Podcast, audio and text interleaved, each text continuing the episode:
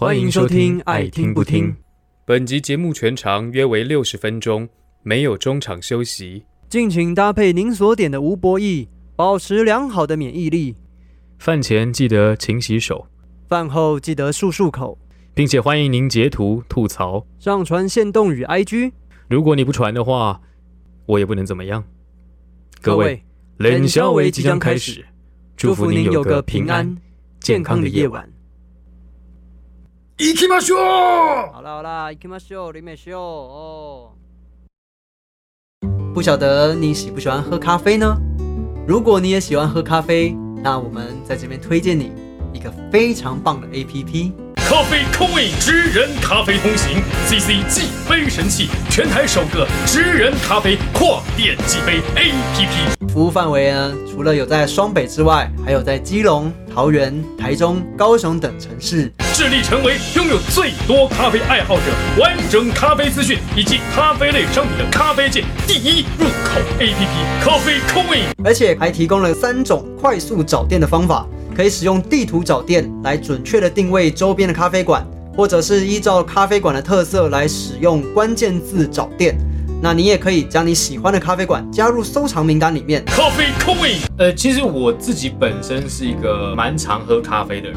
平时我们排练工作的时候，每常我说，哎、拜拜托帮我买一杯咖啡。那我觉得这个 A P P 它非常方便的一件事情，就是它会在你的周遭或者你住家范围罗列出他们已经有合作的咖啡店家，然后这些咖啡店家它里面也会有一些他们的菜单、品相的照片，甚至他们自己对于自己咖啡的介绍。我如果今天对这家咖啡的介绍感到有兴趣，然后我去他们那边，那我就可以体验到，不管是独特自己烘焙的咖啡，或者是他们有一些其他的甜点、轻食等等的，我觉得都很方便。咖啡 Coin 使用方式呢，其实也非常简单，就是你下载好的它的 app 之后呢，那进入它的页面可以选择储值，那只要储值五百块以上的金额，它就会有相应的等值折扣。然后你到了喜欢的咖啡店家呢，打开你的 app 页面。它可以做 NFC 的感应或是扫码，可以凭你的咖啡金兑换当店咖啡相关的等值商品。咖啡空位，如果你是店家，你可以利用这个 APP 帮你做更多的露出。让我们一起激发各种推广台湾职人咖啡的可能性，将台湾职人好咖啡推广至全世界。界界界界。这个 echo 我帮你做。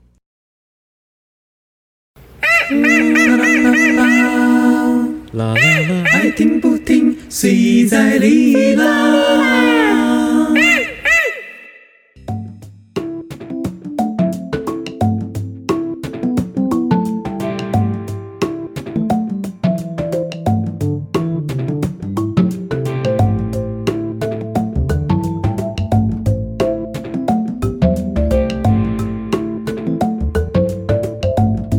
各位听众，让我重磅介绍本节目爱听不听的第一个干爹登场，也就是咖啡 Coin 职人咖啡通行行行行。干爹，干爹干爹！哇，哇，我们有叶配啦！本节目第一个夜配应该算是互惠合作，互惠互惠合作，互惠合作。啊但是我其实很想问，就是 Coffee Coin 真找我们合作，真的没问题吗？对了，我知道有一些他们应该会来找我啦，如果有问题会来找我。干爹找干妈，合理。床头吵，床尾和。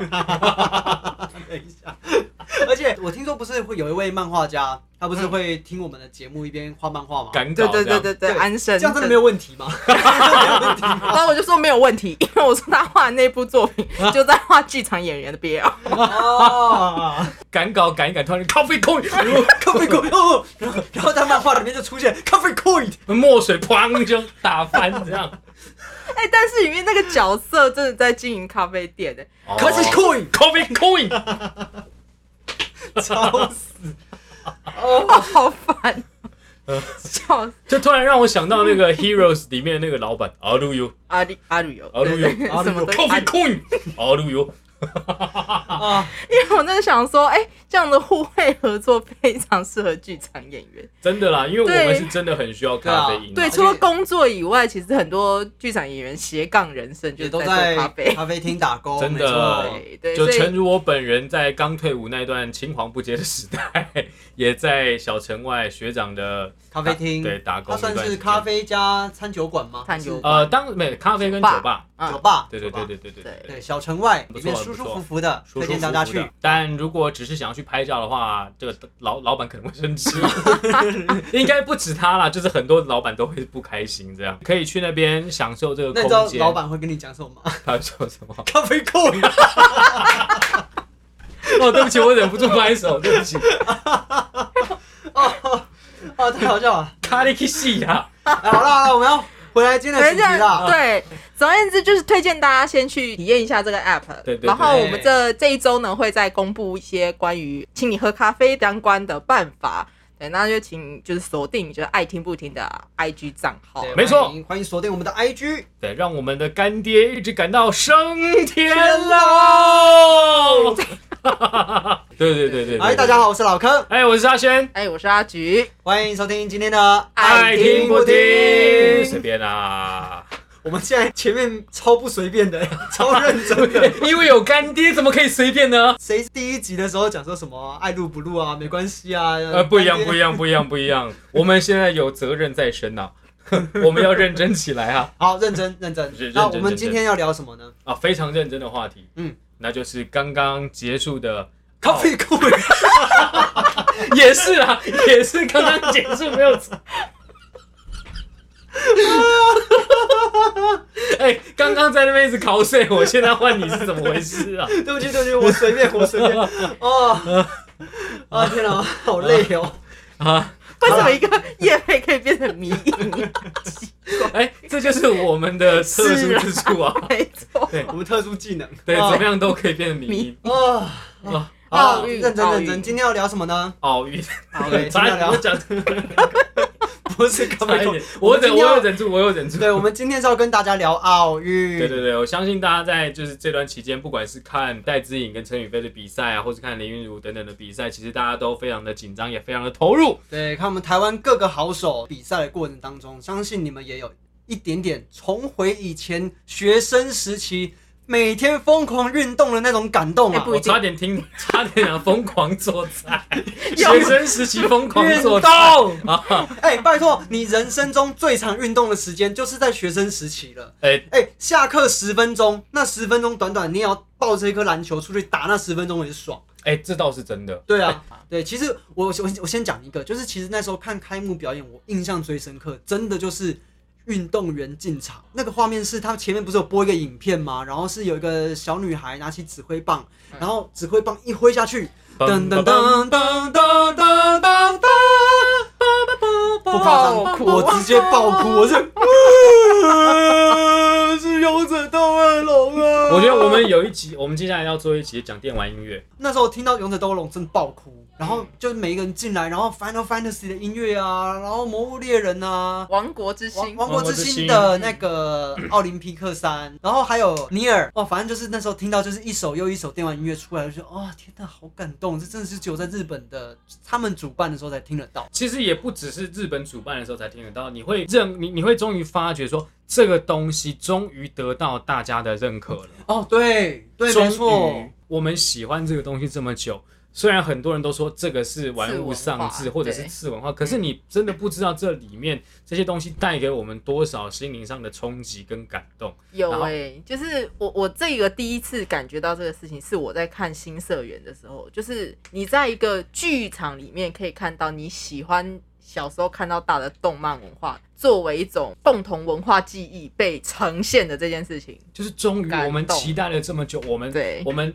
陪着你，我们呵护着这个东西一直往前走，终于到了这一天，天哪！终于然后加上有很多的中二选手们，还有空战骑兵的音乐哦，哦，啊，还有众多选手们的中二性，三档，鬼派气功，就是你知道这个，他这个。你知道这个 东西，你知道这个东西是大家都喜欢，而且是陪着不分国界的、啊不分种族的，陪着大家共同成长的东西。到我们这一代，终于轮我们出头天对，啦！哦，爽，又呛到，但我以前是哦，我我先讲，我小学的时候是桌球校队，哦，不夸张。然后我小时候呃最早接触奥运的时候，我印象最深刻，忘记是哪一年的冬季奥运。呃，因为冬季奥运就会有一个比赛项目叫雪橇，几好像是三个还是四个人一组，然后坐在那个很像滑水道的那个雪道里面，然后就是最后那名队员要推推那个雪橇，然后他一开始滑动的时候，他要跳上车。然后重点是因为他们为了要那个降低风阻，所以他们每个人都要穿紧身衣嘛。嗯然后重点是那个摄影，我不知道那个摄影机为什么，就是他一定会在 take 那个最后一名在推雪橇的那个队员他的屁股这样，然后每个人屁股都哇那个屁股塞那个哇很漂亮，男的女的都那个屁股非常的好看。这是我爸讲的啦，不是我。对，但我小时候对奥运印象最深刻是这个。然后当我开始升上小学的时候，当时是中国大陆入籍台湾的那个桌球选手陈静，然后因为看了陈静，然后我就开始想说我要打桌球。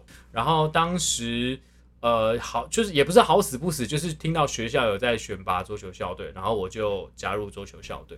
而且当时我去定制那个球拍的时候，还选择跟陈静用一模一样的拍皮，红面是一般正常拍面，然后黑面是短颗粒的，就是他的那个旋球的能力会比较好。然后国中之后，因为呃我的国中就没有桌球校队，所以就没有再继续打下去，蛮可惜的。你知道吗？我其实也超会打桌球的，你确定吗？真的，我确定你。要不要再翻以前的影片出来看？嗯那个时候，那个那个太生疏了，那个太生疏了，杀球，打不到。直接最后一分就被你弄掉了。那你不是去跟那个前几天啊小马对，小马我上约了一场上礼拜跟那个小马林胜伦打球，哎、林胜伦是我遇过就是算是打的非常好他桌的剧场人球队嘛？对对对，对他也是国小桌球队这样。嗯嗯，然后但我可以讲一下我的桌球学习经历，就是呢，因为我们那时候高中有桌球比赛，嗯可是我们班没有任何人会打桌球，那怎么办呢？唯一的学习桌球的机会就是在体育课、桌球课的时候有学。然后后来呢，我们学校哎不知道为什么莫名其妙冒出了一个桌球教室，它就是一个小小的教室，然后放两张桌球桌这样。然后我们就想说，好吧，那就放学之后就去那边练习，就练一练，然后看看能练出个什么东西来，然后再过个，然后两个月啊，一个月就比赛了这样。后来呢，我们就是开始练，练一天两天之后，哎，练到第三天，突然放学之后，校外人士是可以进来运动。我们桌球教室里面就是在角落站着一个阿伯，他长得很像什么呢？他长得很像那个野比大雄长大以后的样子，然后剃个小平头，然后穿橘色的那种连身的那种工作服，穿蓝白拖，就站在角落那边看我们打桌球，我们看看看看看。后来呢，他要走过来说：“唉 笑脸呢，来，阿贝吼教你们怎么打桌球。来，这个发球吼是那种世界冠军那种七七四十九种变化不一样的变化 变化球，然后开始教我们各式各样的，包含呃发球怎么发啊，切球怎么切啊，抽球怎么抽，然后怎么样回击啊、平推啊，练习的内容是什么？我们想说，哇塞，他是影视在这种民间当中的高手。嗯，然后他就突然突然出现，然后教我们打桌球。后来我们去比赛，哎，当然因为我们有点急救章嘛，因为两个月的时间，嗯，虽然没有第一，但我们也得了第三，哎呦这，样。美败哦。对对对，然后也是在那一个之后，我爱上了桌球这个运动，不然本来都喜欢打篮球而已。后来才理解到，其实桌球它需要的专注力非常非常非常高，而且我觉得非常适合剧场人。怎么说？就是桌球对我来讲，它是一个不会到非常累，可是你会慢慢感觉到身体的状态会疲乏，嗯，它是一种很慢很慢很隐性的那种概念，所以呢，你就必须让自己一直一直回来在那个专注的状态，你才有办法再把球漂亮的回击过去，嗯，包含发力的瞬间啊，抽球的瞬间啊等等的，因为对我来讲，因为呃，以前在校队练习的时候，其实我们会练很多基本功，比如说每天早上一定是先就是挥空拍三五百下，然后之后对墙壁这样练球也是就是练个就几百下。比如说像篮球好了，篮球它就是需要一个团队策略、团队战术，可是桌球它其实就是你一个人或最多就两个人，所以你所有的事情都必须要自己负责、自己扛，然后你要在当下很准确的判断。桌球很有趣的地方就是它发球，它是可以有一点点藏球，它会、嗯嗯虽然说现在有规定说你抛球一定要高于多高的距离，然后你手不可以刻意的遮挡那个球，但其实再怎么样，它还是比比如说网球或羽球来的可以再长一点点，对。嗯而且你看很多桌球选手，他们都会用很奇怪的姿势发球。那其实，在那个很短暂的时间，你就要马上判断出对方使用的是什么球种，然后你要用什么方式去回击回击。嗯而且你回击之外，不是只是单纯把球打过网而已，你还要打到你你想要的你指定的地方，而且是那个对手他可能不好再回击的这个地方。哦，讲到这个，我要延伸一个，就是这一次奥运啊，大家不是会常常说什么啊，谁谁谁失误很多，所以才会输啊，这样。但是大家轻忽了一件事情，球打不过网都是有原因的，可能是别人的球炫的太炫，或是他、你以为是炫了，结果他不炫。你以为只要把球打过网就好吗？不是，你打过网之后，如果太高了，你等于是做机会球给对方，对你一样是失分。对，所以不管怎么样，一定要一直想着要如何去进攻。截断，对对，去截断对方的攻势。如果你不这样想就不行。对，他是他的大脑跟你的身体是停不下来的。嗯即便说你今天是一个在等待呃对方发球，或者是你自己在发球的这个时刻，虽然你的身体是比较呃安静一点的状态，可是其实你的大脑还是很高速的在运转。对，哎所以对我来说，桌球其实是一个很好入手、易学但非常非常难精的运动。嗯嗯没错。像网球对我来说就是一个比较像入入门的门槛可能会较高稍微比较高一点。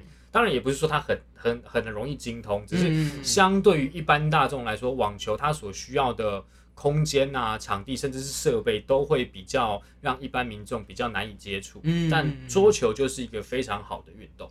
嗯阿菊刚刚想想讲什么？没有，我想说我，因为我我小时候，我我真的没有很喜欢体育课，哦，你就是体育课会坐在树边聊天的。呃，也不是聊天，就是因为人喜欢的运动其实是慢慢找的嘛，嗯，就是你你也不是一开始就会找到你喜欢的运动。嗯后来我发现我喜欢的运动其实就有点像是骑自行车，哦，或者说瑜伽或者重训这种，就是它不需要很多反射动作。对，因为我之前也去练过拳击，但是我就觉得就是太累了，因为我已经平常已经够用脑，但是拳击它是每一个动作你要到你要打出这个拳，你要手或脚要到哪一个点，那个姿势正确才打得出来。嗯然后我就想说，哦，这样子跟跳有氧舞蹈有什么不一样？因为对我来说，那个都太用脑了。因为你施力点不对，发力点不对，嗯你肌肉用不对，你就是会受伤。嗯我以前体育课打过那种高尔夫，我以前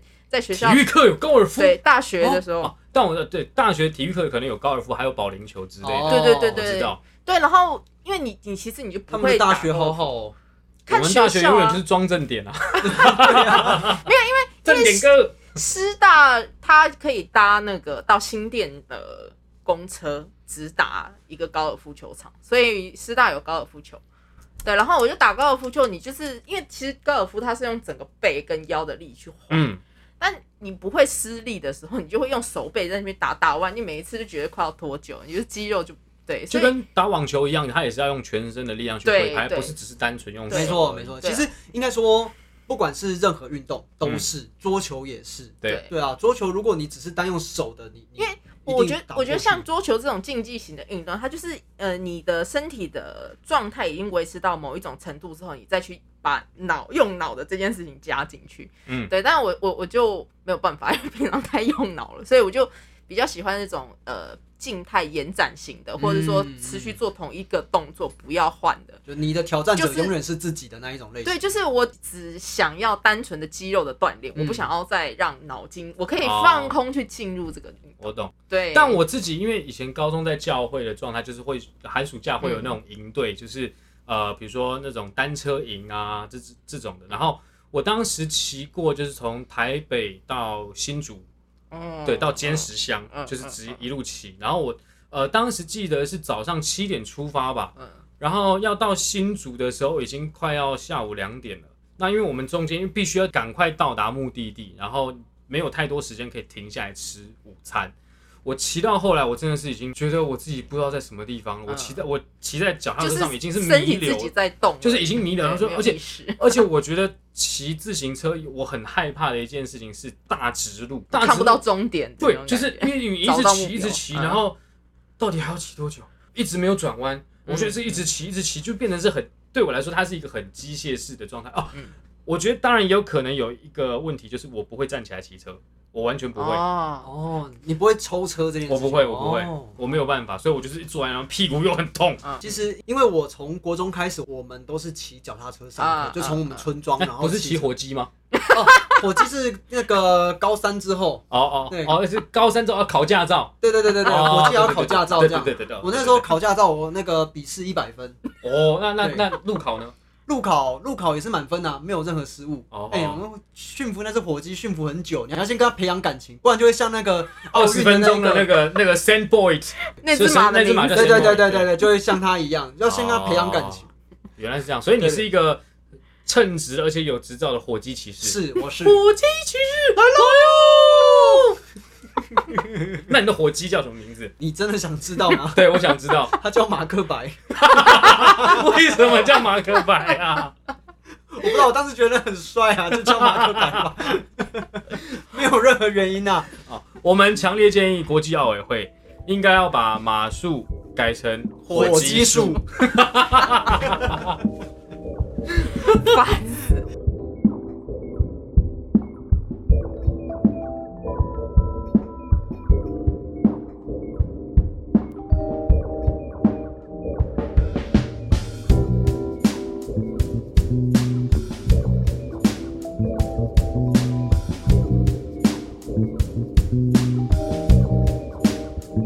好了，哎，那我们讲回来奥运的比赛项目，哦，你们有看哪一些项目你们印象深刻？然后或者是你们看的就是非常的紧张，然后心跳就是咚哧咚哧咚哧那一种。呃，我觉得体操，因为其实你知道，像羽球、桌球这种，就是他在当下你就会知道那个结果，对就是他他就出界了，然后你就会期待说，啊，你要把他追回来。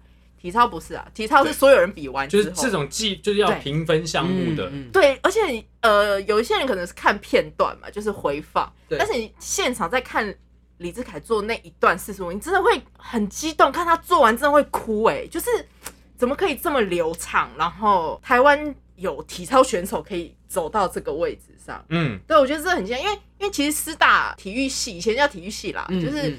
里面就是有一个体操教室，它有跳马嘛，然后嗯跳马前面会踏一个踏板，然后再跳过去。对没有我就被这个踏板反弹到我的脚底，然后大概两个礼拜不能走路。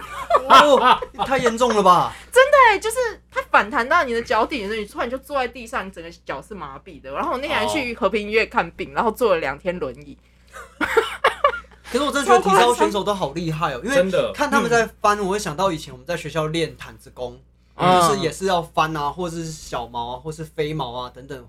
可是这些训练对他们来讲，就是有如家常便饭，喝水一样。但是这些东西真的也都是苦练来的。当然，对，但其实我看鞍马的鞍马这个项目的时候啊，第八个上场的那个日本选手，他是自己个人个人参赛，我觉得他那他好像四十岁了吧？对对我看他的那个，我我反而比李志凯更感动，因因为李志凯就因为我曾经看过他这一套，然后我就觉得哦，不要失误，不要说啊，非常完美，就就是 OK，好，你做到了。可是那个四十岁的那个选手，他是呃，我们真的可以看到他第一个鞍马上去的动作一开始很顺畅，可是到后来因为真的年纪的关系，体力下降非常快，没错所以到后段开始他，你就会发现他有一些动作开始做的没办法那么确实，而且鞍马你会一直很担心选手的脚去碰到那个鞍马，甚至是鞍马上面的那个把手，对很怕很怕。然后就啊天哪，这就拜托撑住，撑着撑着大树，我去上，我上。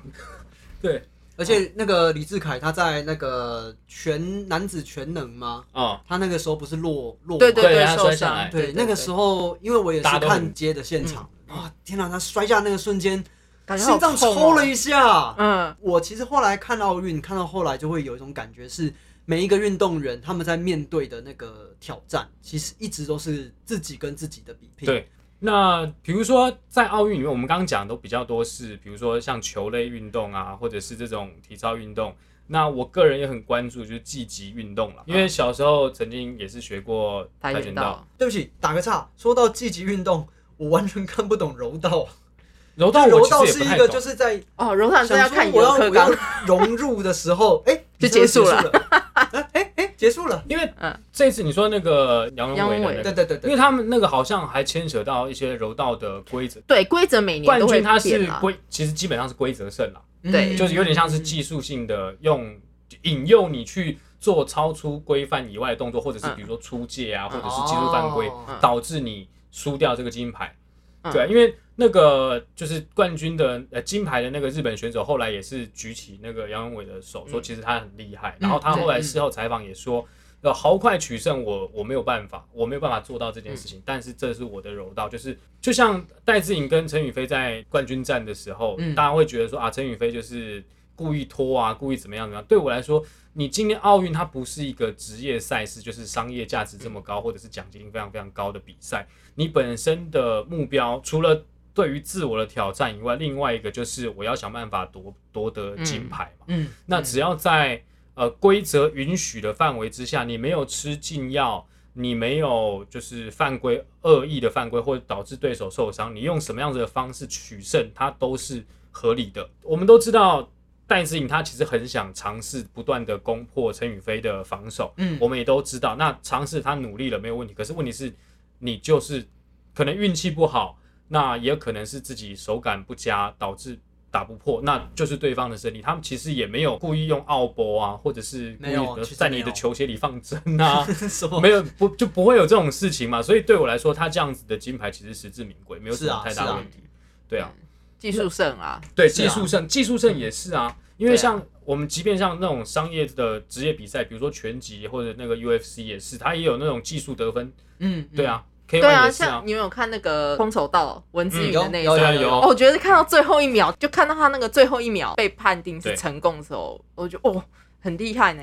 其实，对啊。其实当时我我我自己在也在看，因为他就只剩最后一秒，不是最后一集的时候，嗯。就是原本两边都有击中嘛，嗯，对。可是因为所有四个裁判通通都认为红方有利嘛，有利，对对啊。那我其实当下我在他就是暂停，就是最后一秒的时候，我在想说应该要拖拖到延长赛，嗯，但其实后来你知道，回归到运动员的心态的话，你就会想说，干我才不要跟你延长赛，我就是要在这个时候对一集把你 KO 或者是怎么样，就是那个运动员的心态跟职业赛场其实不一又不一样，因为嗯不一样。我今天不是为了多高额的赞助啊，或者嗯。是什么比赛奖金，不是我今天是我为了要嗯。打倒我在我面前的这位对手，甚至是打倒我自己，嗯，所以他不断地去挑战，即便只剩最后一秒钟可以拖到延长赛，但是我一样出选择出手，只是很可惜，可能运气真的不太好。想到是不是有另外一个比赛是不知道是空手道还是跆拳道的男子金牌，嗯，然后他得到金牌原因是哦。他被他被对方打昏了，对然后，伊朗的选手。对醒来之后才发现，哎，我怎么是金牌？因为他对方违规，对，因规。为对方就是裁判认定对方出手太狠，对，这也是奥运比赛跟职业比赛的一个很大的差异了。那就是大家都心知肚明，跆拳道的比赛越来越难看，真的是爆干难看。因为。就在比得分嘛，得了分就跑，得了分就跑，所以我们再也看不到以前像朱木炎、陈世新那样子的打法，嗯嗯因为没有效率，他重点是要得分。嗯，可是我们会反而会更喜欢看 UFC 这种拳拳到肉的比赛，像之前那个美国拳王梅威瑟也是啊，他在跟那个菲律宾拳王 Pacquiao 打的时候，大家也就啊，你就一直躲，一直躲，即便你很厉害，你躲得很厉害，可是大家还是觉得不好看。嗯，那对我来说，大家都要看血流成河啊，对，闭嘴！我要看，不也不是这样说，就是就是这是职业赛事跟呃奥运赛事两个很不同的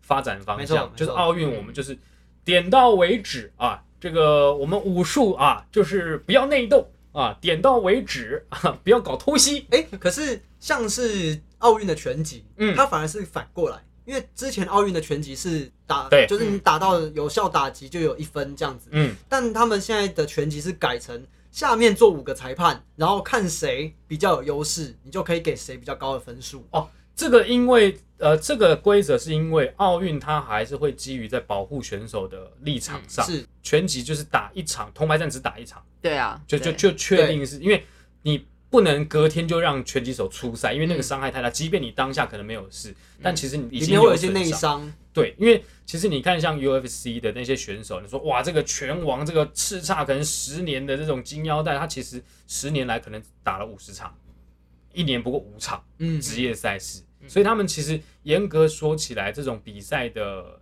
呃次数其实相对少，可是他对他们的身体伤害其实是非常大。你可能打打一场，你身体就死一次。对啊，而且不是很多拳击手都会那个视网膜，对对啊，落，甚至是很很容易就是在年老的时候很容易出脑子袋会有问。题，对对对对对。因为那个嗯你 我刚刚这样讲，好像在骂人，脑子有不是问题。不是不是不是 不是，我没有在骂人。对对对对对，这个它真的很危险。其实因为呃，像我以前练跆拳道的经验，就是我们教练教的，就是比较偏实战的跆拳道，他还会教就是正手攻击，甚至是一些夺刀夺枪。因为跆拳本身是军用格斗技嘛。嗯对我们来说，一般认为说格斗比赛，我们格斗一定手要拉起来，要防御对方攻击。可是你会看到跆拳道两个选手都是手垂着，对，然后还对，呃故意要想办法漏就是破绽嗯给你打，然后我才反击什么。但其实这个跟真正的呃格斗它是不同逻辑的，嗯是啊是啊，策略是策略，对，然后就觉得哦好难看，然后两个人在那边跳跳跳跳跳，然后呃踢脚，哦我闪一下踢脚，我闪一下，哦好难看啊，好烦啊，这跟我以前学跆拳道不一样。柔道其实也是啊，因为以前柔道它它的计分不是像现在这样，它嗯其实还有就是有效跟一崩，嗯，对，嗯但是现在都没有了，现在就是是新的那个规则，嗯所以我也很久没有看柔道，就是因为我那时候看其实都还是依依据那个柔李柔克刚，然后它里面就是会常常就是会出现那个朱雄荣把那个就是直接摔，那个就是、那个就好看，对对。但现在就没有，因为现在不就算不靠这一个，也能也能得分。对。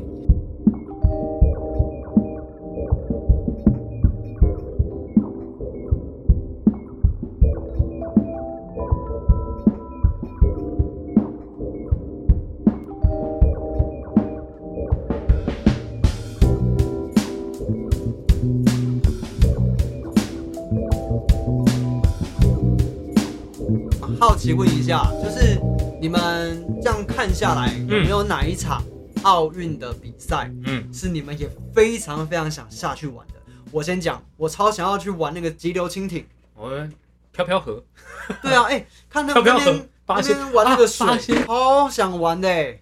但是它那个很难，因为它不是有分正向跟逆向嘛？你知道那个要用多大的力跟那个控制水流的那个技巧？对而且其实我们台台湾的那个选手，他非常非常有机会，可是他就是在有一个地方，他就错过了一个门，就一次被扣五十分，不然他时间超快，他速度大概是里面最流畅最快的。其实台湾的这种所谓不管是蜻蜓或者是独木舟相关的水上。水上的呃比赛，其实都很很不错，嗯，而且包含像我们班的大学同学，朱玉阳是网球国手，对，然后李嘉庆现在是凯威的 model 哦，他也是他是蜻蜓国手，对，他是青顶国手，以前在东山河训练的。哦，原来是在东山河啊，对啊因为那个这个比赛出来的时候，很多人都在问说，哎、他们平常到底是在哪里训练？秀姑兰溪吗？还是哪里？东山河是国际标准赛道啊，哦，对，啊，不要太妄自菲薄。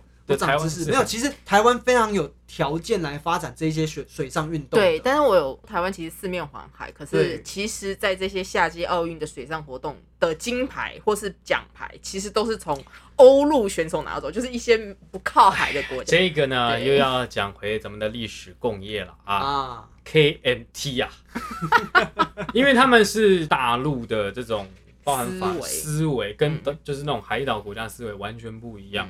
我们不是正有研究说，哎、台湾很有可能就是亚特兰提斯的移民吗？对对对，我们就是海之子啊！啊 就是好比说你呃，海岸容易溺水，那就禁止大家去碰水。哦是这是一个很吊诡的，就是你不是教大家怎么去熟悉水性这件事情，而是禁止大家去碰。真的，它其实跟就是民众有没有有意识的去了解跟认识，甚至是有呃专家的引导。那我印象中，呃，很深刻是前几年，就是政府有开放登山这件事情，就是以前不是都说啊，这个不禁止登禁止登山什么，现在都开放。然后当时苏贞昌有讲一个我觉得很，其实让我蛮印象深刻的话，他说，其实大家就是政府鼓励大家去亲近山，也给予你足够多的资源跟协助，但是后果你要自己负责。嗯，就这是是因为呃，我觉得山林其实蛮多其实是国家公园，它其实地属中央政府。当然这个需要保护，但是有一些，其实我们对于海域的开放，中央政府是开放的，嗯但是地方政府不放。对，而且台湾是怕啊台湾是造船大国，对大国哎、哎，不管是海域或是山林，其实只要有老师，就是可以教导的人，那应该就没有问题啊。我觉得其实蛮也也是跟我们上一辈有蛮大的关系，因为上一辈其实也是呃在解严跟解严后的这其实还是被中间禁锢，过渡还是被禁锢的蛮蛮彻底的，嗯所以很多东西就啊这母汤啊，这个嗯。危险不要碰，这个不要碰，那个不要碰。嗯。但其实真的让我们错失很多呃黄金的时期去接触这些东西，因为嗯。即便我们现在可能比较开放了，可能我们的体能也慢慢比较下降，我们可能没办法这么的冒险，我们可能就是比较轻度的去做这些活动。但我我真的就是跟大家讲，就如果大家在学生时代，比如说暑假、寒假有机会啊，真的可以参与很多的所谓的户外的营队、溯溪，然后浮潜。然后呃泛舟，我们不是泛舟，我们是去划独木舟，是要舟，呃，就是不是开放式独木舟，是封闭式的，嗯嗯，嗯是你要穿人会塞进去里面。对，你要穿潜水裙把那个洞口封住。然后当时因为我们教会跟那个白狼有合作，呃，不是不是白狼，飞狼，对不起，飞狼，白狼，你是说那一个 嗯，西北走花美国走 讲错了，花？对不起，不是飞狼，飞狼，飞狼，就是台湾的一个很好的一个品牌，这个没有业配啊、对，它是就是户外品牌，然后做的很多衣服也很棒，然后我们就有合作。暑假的时候有一个这种户外的独木舟培训，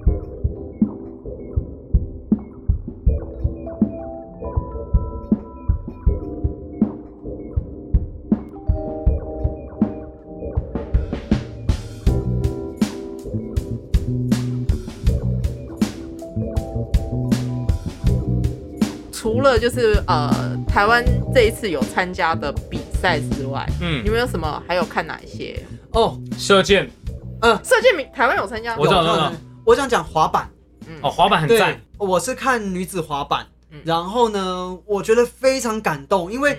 这个运动本身是怎么样？是他们每个人都会有三次机会下去溜，然后去溜出最高分，然后最高分那一次就算他成绩。对，然后你就看到每一次每一个选手下去溜完之后，除了场边的人叫好拍手之外，是所有其他不同国家的队伍的都会来一起帮他加油。对就那些选手会一涌而上说啊，你做的很好，辛苦了，辛苦了，加油加油！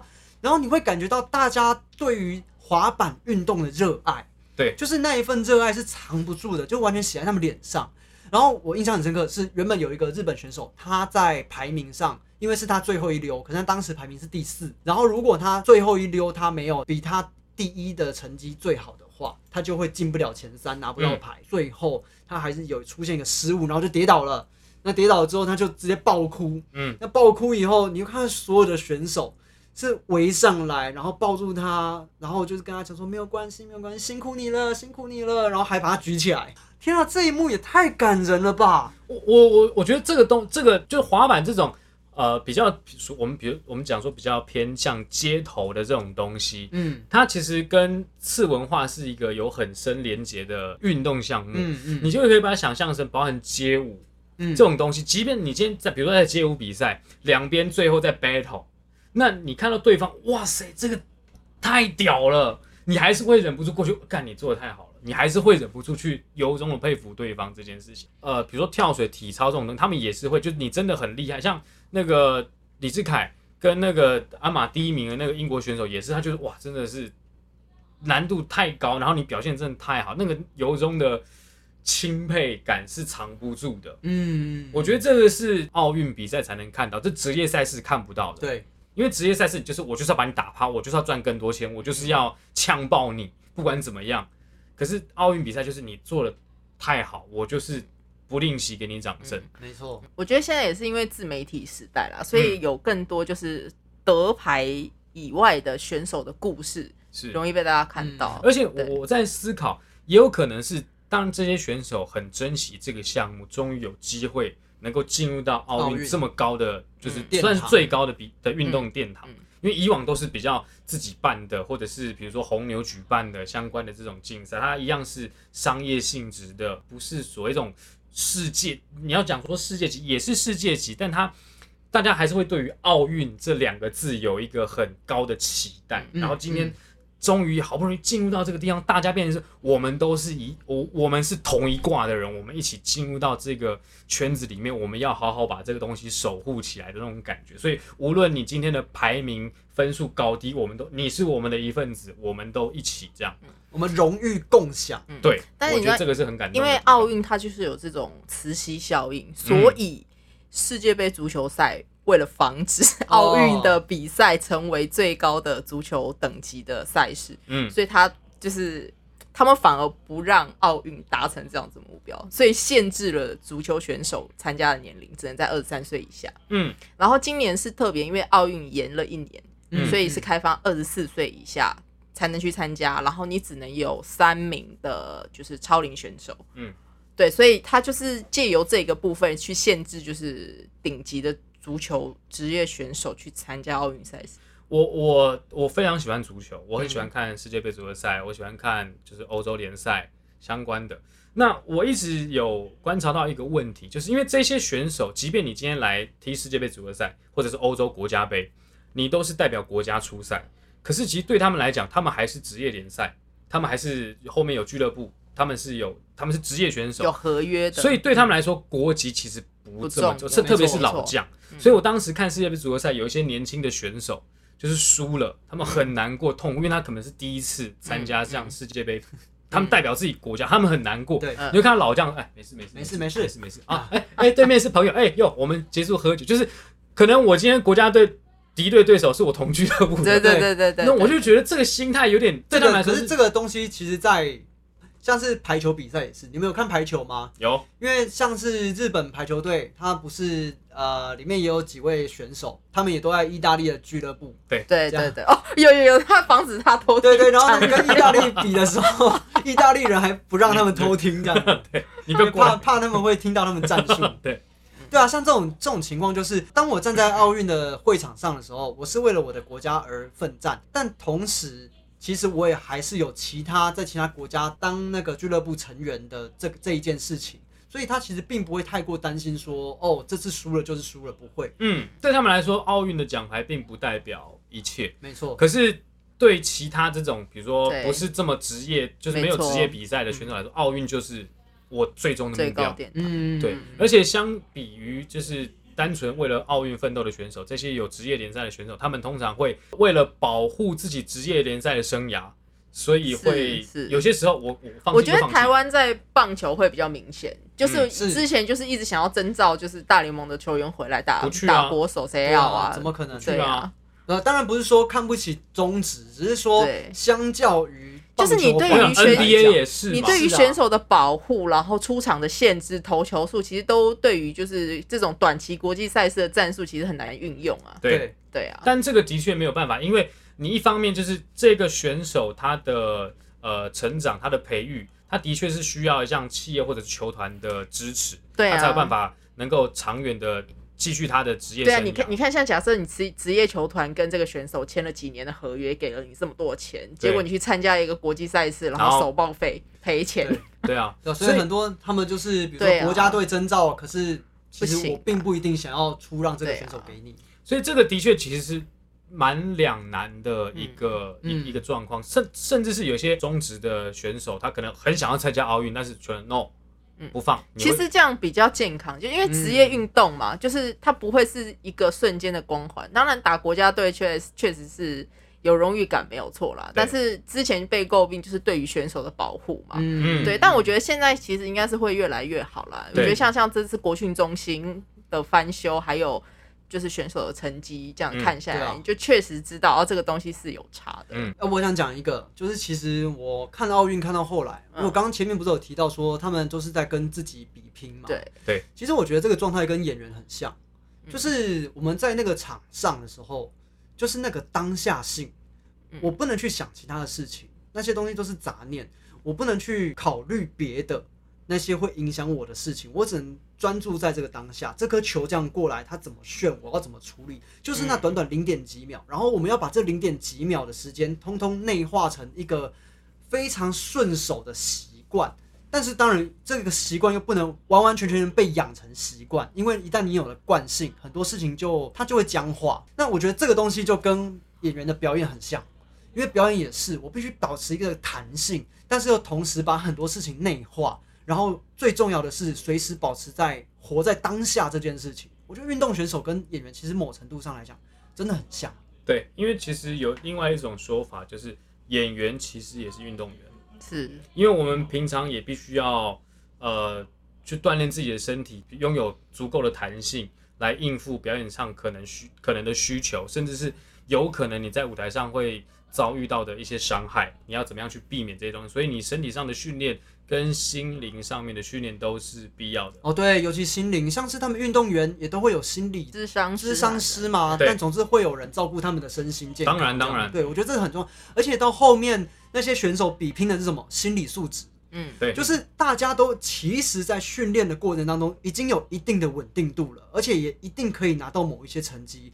但是每一次上场比赛，就是在拼那个稳定度，看你能不能稳下来，拿到你平常就可以得到的成绩。对，李志凯的那个鞍马，呃，我记得他在前几年，好久以前啊，在世大运之前，不是有出过比赛，对，然后后来好像就是没有，就是没有好好的压力顶对，因为压力太大了，所以他没有顶住。然后那时候教练就是那个阿信，嗯骂他，对，还说你就是要练的抗压性，抗压性不够就是要练啊，就是一直做一直做啊，做到你会了，习惯它的为止啊。嗯。对，我觉得这种事情真的就是这样。其实就像、嗯对，其实就像我们在上台之前，无论你说好，我们两个已经有过多少的演出了，我们在每一次上场之前，还是会紧张一。定会紧张，但就是要想办法稳回来，然后找到我们平常的那个状态。然后每一次我过气出场第一句的时候，我前面都会，我前面都是在手麻脚麻的、真的还是会麻，还要防守，防守篮霸星，没有那那那是个我，那是我。那个时候他不会，就是平常再怎么样，该有的攒着他还是会知道的你确定吗？不是，就至少在开场的这个状态，哦，开场不会，开场不该就是不该出现这个状态，啊他不会这样乱做，是啦是啦他开场会弄。其实我们说他只是会在侧台帮忙，比如说要唱歌，他会可能在跟人家聊天的时候，突然间落词这样。我讲的是其他的戏哈，偷偷爆料顾着聊天啊啊，我这边要唱，忘记唱啦。啊，太激动。我这边补充一个就是有趣的事情，就是那个王，哎、等一下我王台湾蝶王叫什么王？很帅的那个柯文哲问他说：“哦，你交几个女朋友 哎，这个等一等我我等一下，我查出他的名字来，因为我刚刚其实找出来了，王冠宏。王冠宏的老师啊，因为王冠宏其实师大的学生，然后我们班同学突然就翻出来说：“等一下，他老师不是我们以前大一的体育老师吗？” 我说：“什么？我是谁？我在哪？我怎么完全没有印象？” 你跟王冠宏的距离只有一个体育老师，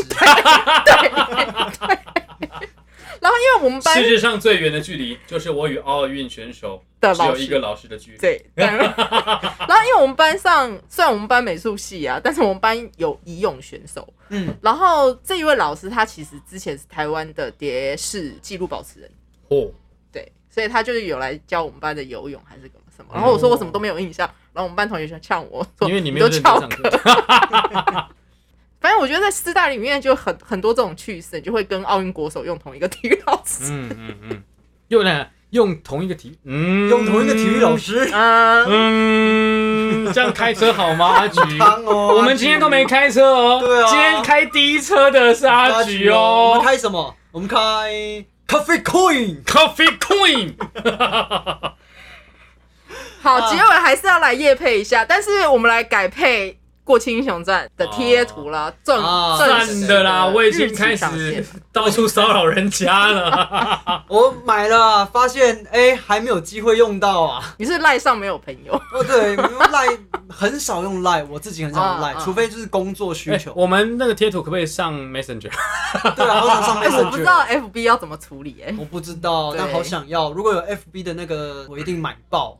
，FB 好像都不 FB 好像用，免费吧对？FB 好像几乎都免费。对哦，FB 不用钱对，啊，对，所以他就没有办法自己上架，哦而且那个小麦的好好用，大家早，对走，大家早，专用，大家早。而阿丢的很好用啊。啊你不知道讲什么，阿丢贴出去。比如说我们在群里面，哎，今天谁到垃圾，然后就今天我到，啊，辛苦辛苦辛苦辛苦辛苦，啊辛苦了各位，各位辛苦了，一直这样一连串，至少同一同一个句子可以贴三个，各位辛苦了，各位辛苦死了，辛苦辛苦辛苦。然后就被人家抢，但是不辛苦要怎么用啊？就不会，人家就人家说，嗯，辛苦了，不辛苦不辛苦不辛苦，可以啊？就我们大家不是啊辛苦了哦，老柯辛苦了哦，不辛苦不辛苦不辛苦不辛苦哦，我想到，我想到，比如说，呃，帮某个老师买东西，然后他跟你讲说辛苦了，辛苦了，然后我说啊，不辛苦，不辛苦，不辛苦。不是你用你跟老师在 LINE 里面讲话，然后用那种贴图，不太对吧？不会，我都贴芝麻贴图呢。哦，那不一样啊，芝麻是你自己加的东啊，西，也是也是啊，不是不是东西，你的主子，我的主子不是宠物，它是我的主子。你的主子，对，我的主子今天五点就把我叫醒，那他最近喜欢上我的肚子，啊，哦我看他在踏踏。对，怕我肚子。好啦，那我们今天的节目就到这边啦。哦，老非常谢谢大家，好，就让沙宣一边捏着我的肚子，一边跟大家说说拜拜拜，又到时候说拜拜拜。当当哒哒哒哒当当当，干嘛？你怎么登出了？，Goodbye，Goodbye，好了，拜拜。拜。拜。